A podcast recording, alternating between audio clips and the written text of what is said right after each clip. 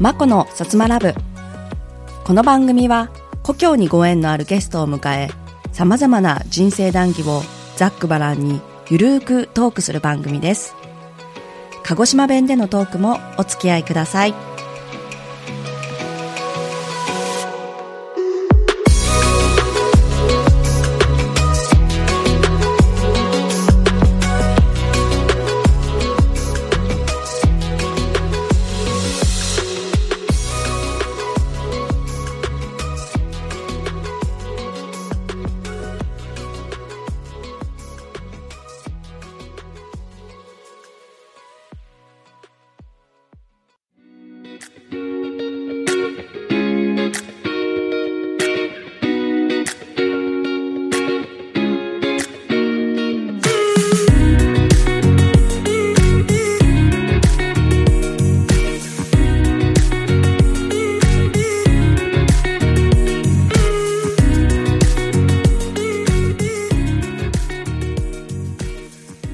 皆さんこんにちは。今日も聞いてくださってありがとうございます。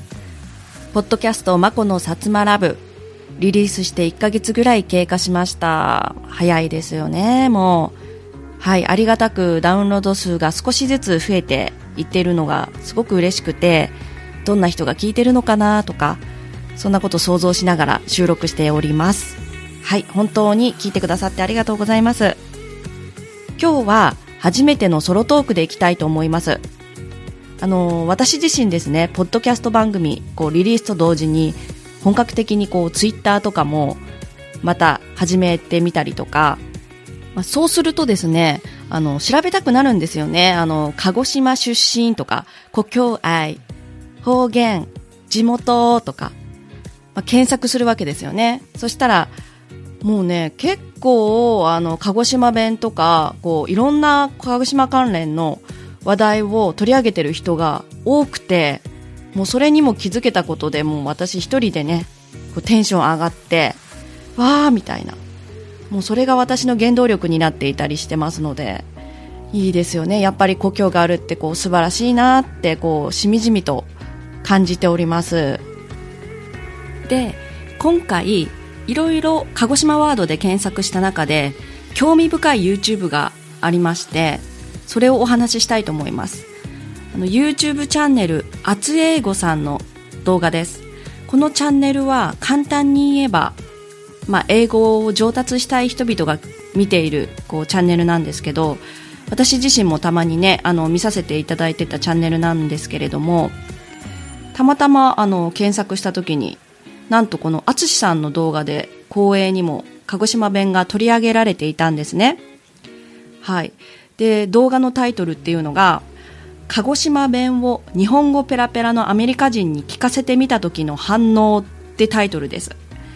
こう動画の中でアメリカ人に鹿児島弁を聞かせて意味がわかるかっていうことなんですよね。この動画でこう紹介されている鹿児島弁っていうのが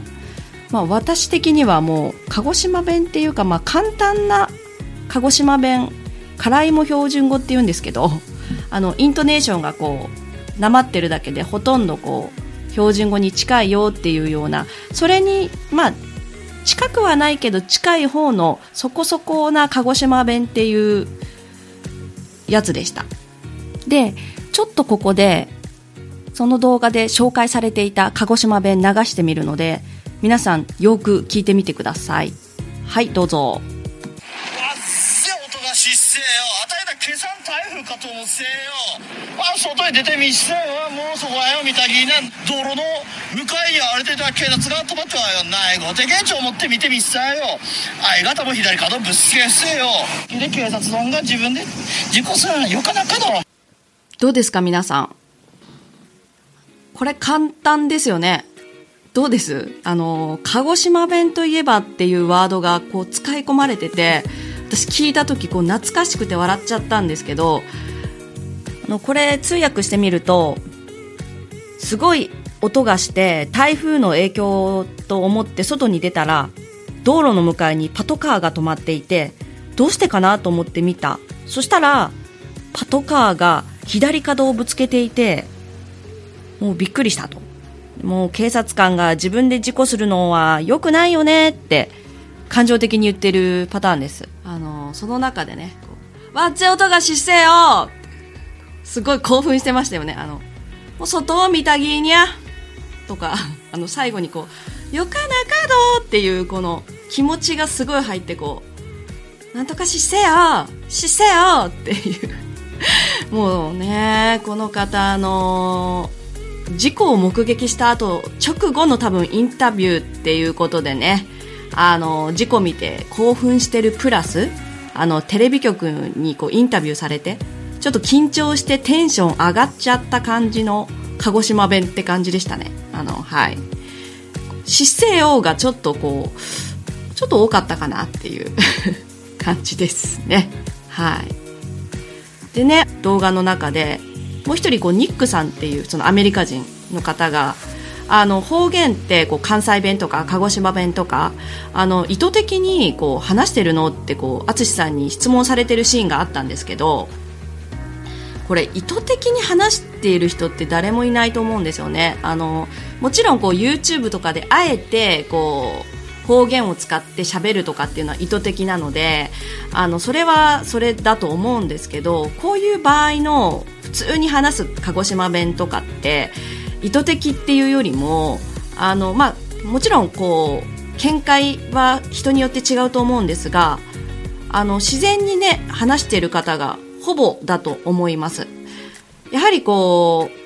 バイリンガルとかトリリンガルになる人たちもそうだと思うんですけど昔からこう聞いてるものが喋れるようになったりっていうのと一緒で私たちももうこの生まれてこの方よくわからないこう他の方からするとよくわからない方言の言葉をこう耳にして育ってるのでこうそれが年を重ねていくうちにもちろんこう辛いも標準語って言ってイントネーションだけがなまって育ってはいるけど年を重ねてくると多分そこの方言の中で育つと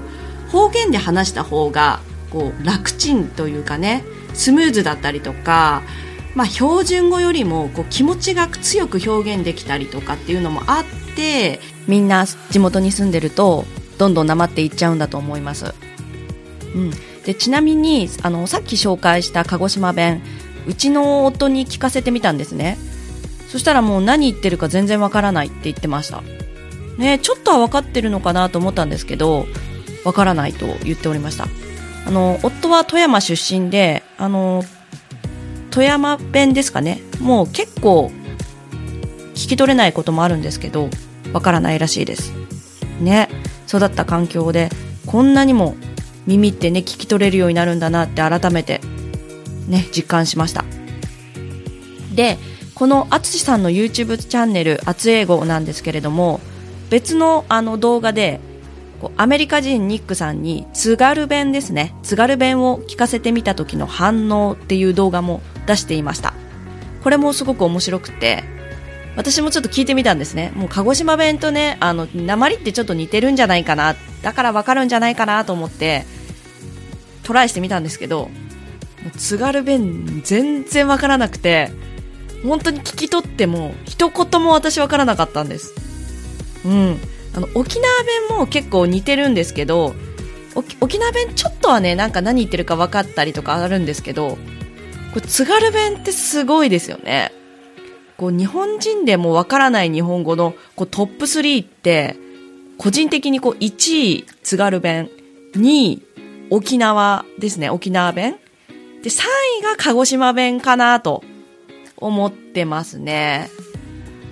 でせっかくなんで私も今日紹介した鹿児島弁真似してちゃんと言えるか記念にですねちゃんと私も話せますよってことで話してみようかと思います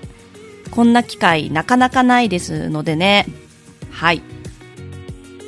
では行きます。わっざ音がしせよ。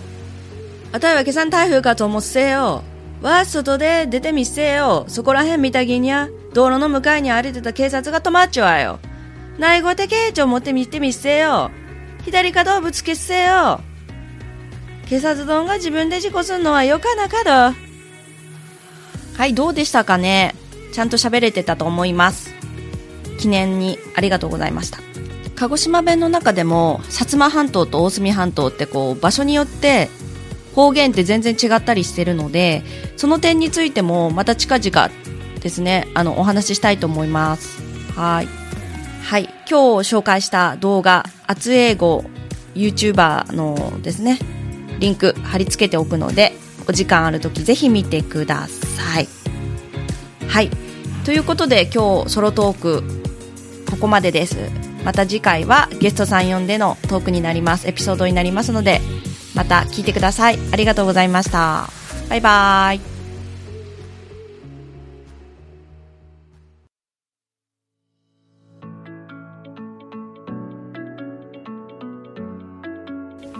マコの薩摩ラブいかがだったでしょうか？この番組に興味を持ってくれた方、ぜひ番組登録、番組レビューお願いします。また、番組の感想や取り上げてほしい内容も募集しています。宛先は詳細欄をご覧ください。それではまた次回のエピソードでお会いしましょう。バイバイ。